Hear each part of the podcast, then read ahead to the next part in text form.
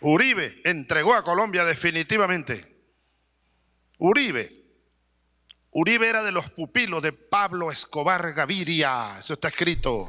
Bueno, ya todos a esta altura sabemos más o menos la caótica situación que vive el pueblo que vive Colombia, ¿no? La, la salvaje represión que sufre el pueblo colombiano. Y entonces la pregunta que nos hacemos, ¿qué pasa en Colombia por un lado? ¿No? Y uno podría decir, bueno, la reforma tributaria, bla, bla, bla, bla. Pero, ¿cuál es el tema de fondo en Colombia? La, la cuestión de fondo, porque esto es mucho más que una reforma tributaria, ¿no? Seamos sinceros. La derecha gobierna desde hace años, desde hace muchos años, gobierna Colombia. Y la derecha tiene algo en común con el narcotráfico. No digo que siempre sea así. No digo que por un partido de derecha en cualquier otro país quizá podría ser. Eh, no siempre son grupos narcotraficantes, pero tienen algo bastante en común con el narcotráfico. No siempre. No digo que sean automáticamente narcotraficantes, pero tienen bastantes cosas en común. Yo me acuerdo que siempre decían, y quizá aún lo mantienen, em, medios de comunicación, que los gobiernos de izquierda son los que apoyan el narcotráfico, ciertos políticos también, ¿no? Eh, defendiendo estas ideas, que los gobiernos de izquierda, los populismos apoyan a los criminales, defienden a estos grupos. Pero, ¿qué oculta eso, no? Y lo que oculta es que en realidad todo lo contrario. La derecha y el narcotráfico tienen bastantes cosas en común. El narcotráfico odia la regulación estatal, obviamente. Aman la ausencia de un gobierno. Los grupos narcotraficantes y cualquier otro grupo criminal en general, no quieren que exista la policía, políticos denunciándolos, no quieren que exista la justicia denunciando corrupción. Ellos quieren hacer lo que quieran, aman la anarquía, ellos necesitan anarquía y desregulación, odian la existencia del Estado. Ya casi no, ni parece que estoy hablando de grupos narcotraficantes, ¿no? Esto coincide completamente con las ideas de la derecha. Más libertad y menos Estado. Bueno, esto pasaría en un país con plena libertad y sin la existencia del Estado. Sería este nivel de anarquía y caos. Dominado por los grupos más poderosos y los grupos criminales más poderosos. Grupos narcotraficantes.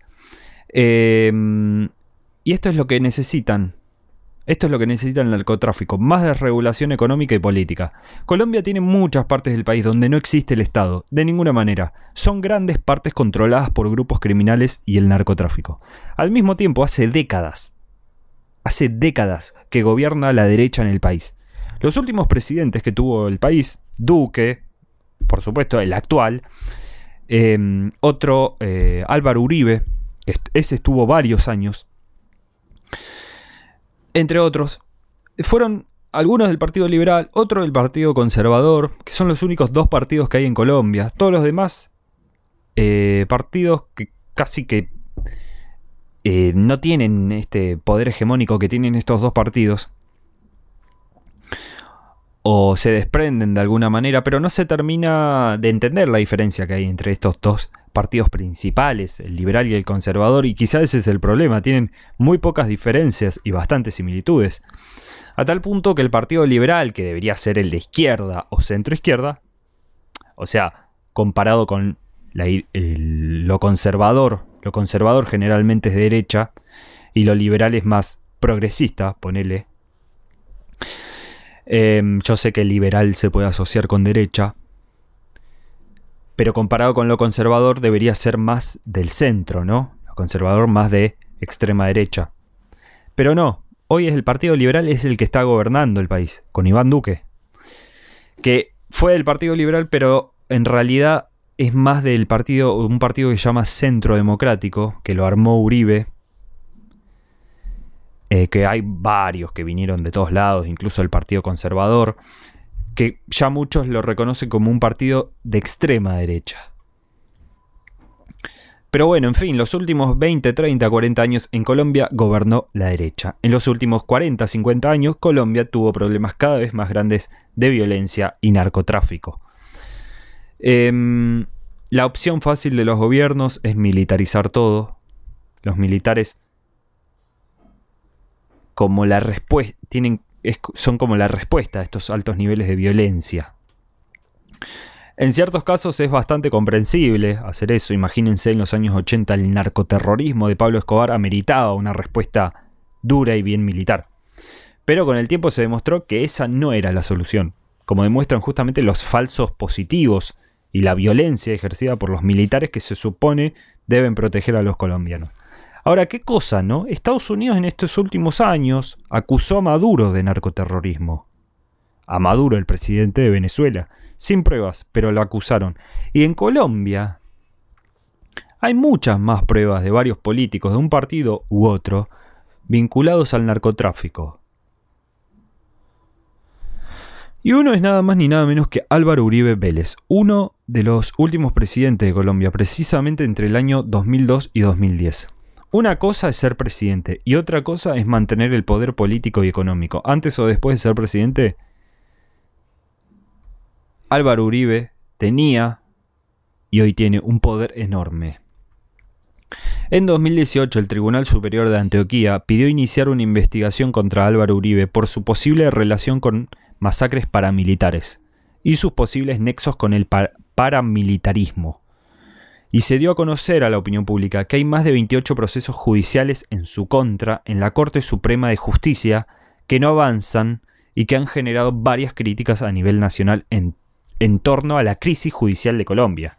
Crisis judicial, como en toda América Latina, es sinónimo de una justicia comprada por los grupos más poderosos de un país, que necesitan controlar a la justicia para ser em, para tener garantías de que no van a ser condenados, hagan lo que hagan. En el caso de Colombia, grupos que pueden estar fácilmente vinculados con justamente el narcotráfico, no olvidemos que la misma ONU lo dice, Colombia es el país que concentra el 70% de la producción mundial de cocaína. En el 2016, Álvaro Uribe fue el principal líder de la campaña por el no en el plebiscito sobre los acuerdos de paz. Esos acuerdos de paz eran claves, eran apenas un comienzo para el proceso de resolver este caos, este conflicto armado que vive Colombia desde hace décadas. Álvaro Uribe estuvo en contra literalmente de la paz. Curiosamente, son muchos medios de comunicación, medios hegemónicos siempre atados al poder, siempre, en América Latina, que hablan siempre maravillas de este señor. De hecho, esos mismos medios no estuvieron comunicando en estos días el desastre, la represión salvaje de Iván Duque contra su pueblo. Porque son los medios de Iván Duque, son los medios de Álvaro Uribe, el poder judicial y el poder mediático siempre atados al poder real. Entonces es normal ver a gran parte de la población confundida y votando a estos señores, pero llegó la pandemia y también llega un hartazgo natural, esa pandemia que agudizó la desigualdad, el conflicto y la crisis. Pero no nos separemos de la primera pregunta, ¿hay narcoestado en Colombia entonces? ¿Hay influencia del narcotráfico en la política?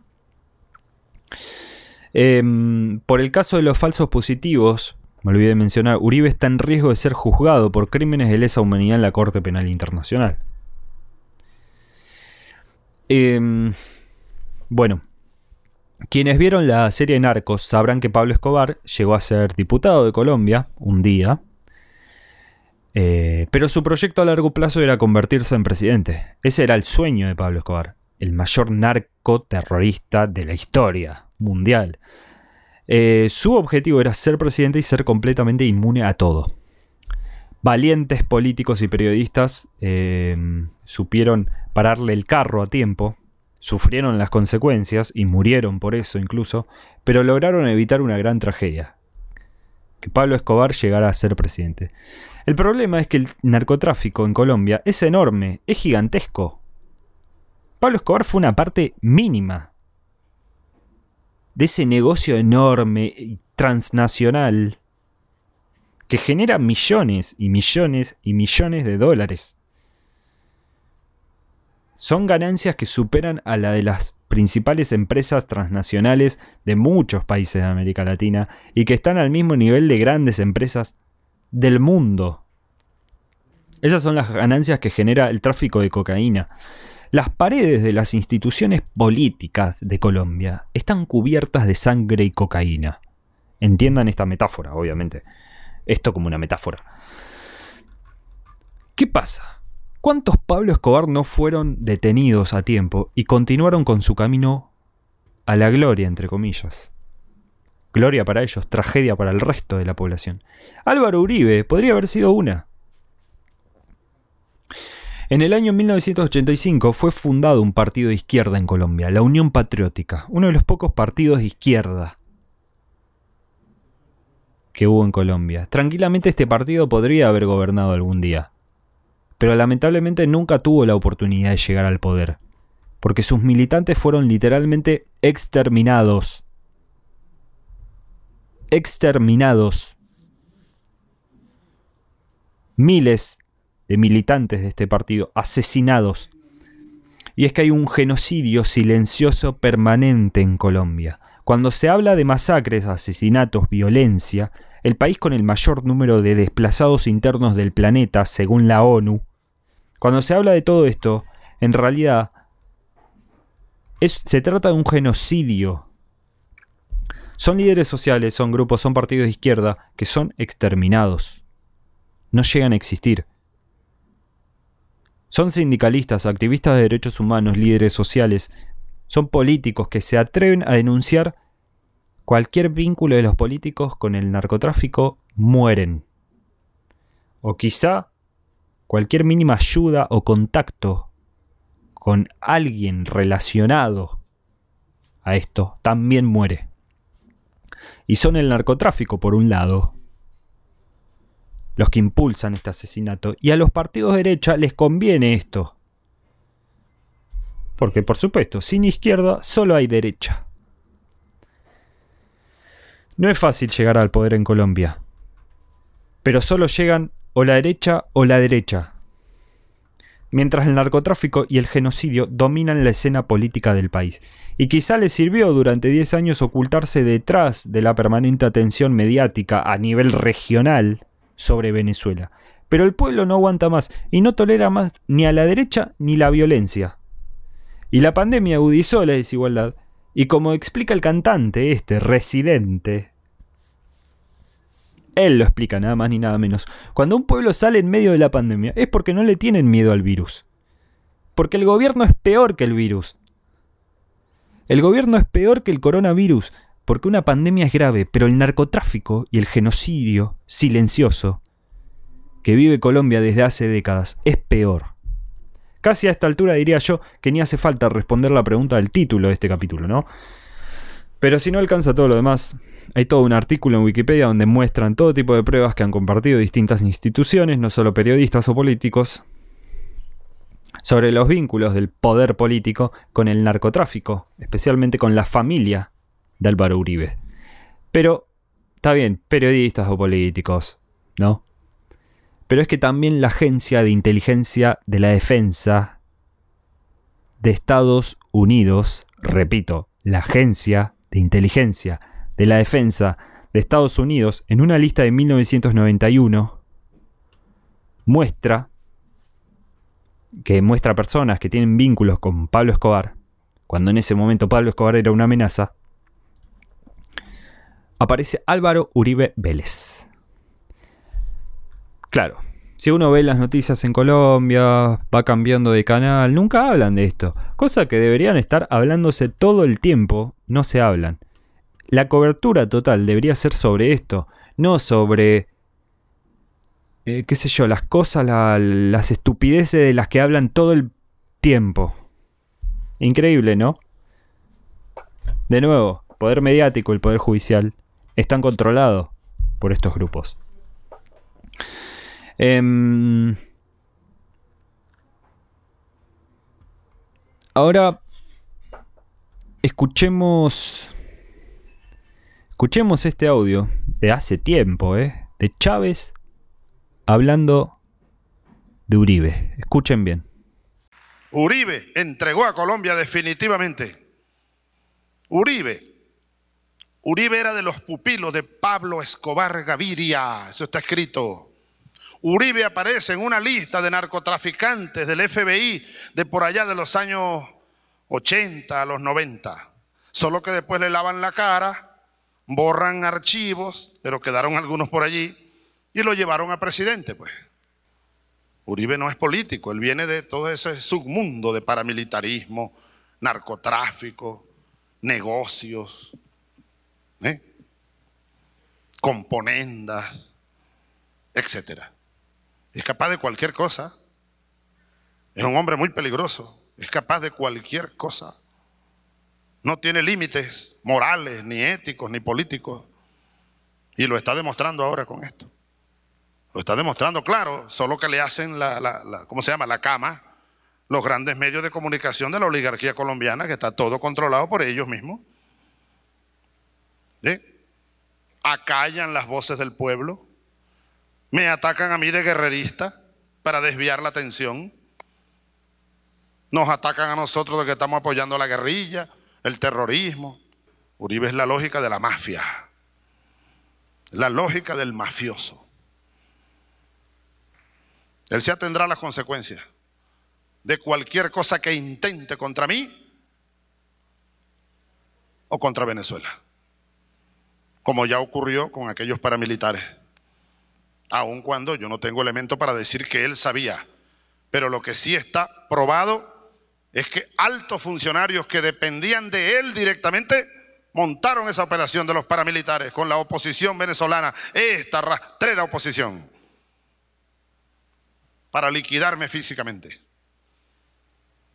y para generar un caos en Venezuela utilizando el terrorismo y la violencia. En ese momento las relaciones entre Colombia y Venezuela eran tensas ya.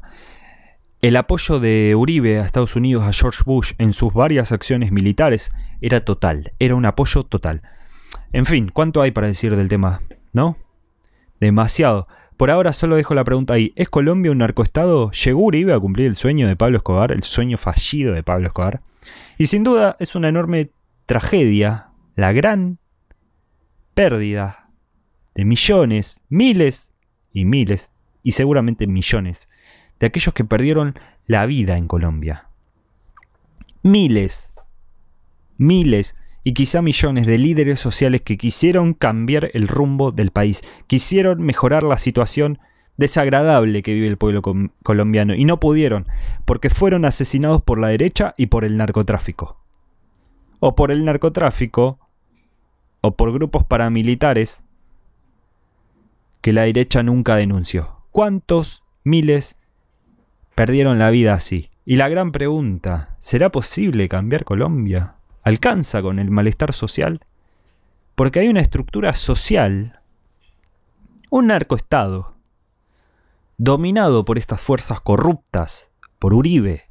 Es un país secuestrado por la oligarquía, por la derecha, por los grupos más poderosos y por el narcotráfico genocida. Y de nuevo, cuánta tristeza pensar en todas esas familias que sufrieron todo esto, que sufrieron el desplazamiento forzado, que sufren décadas de conflicto armado, de violencia y de narcoterrorismo.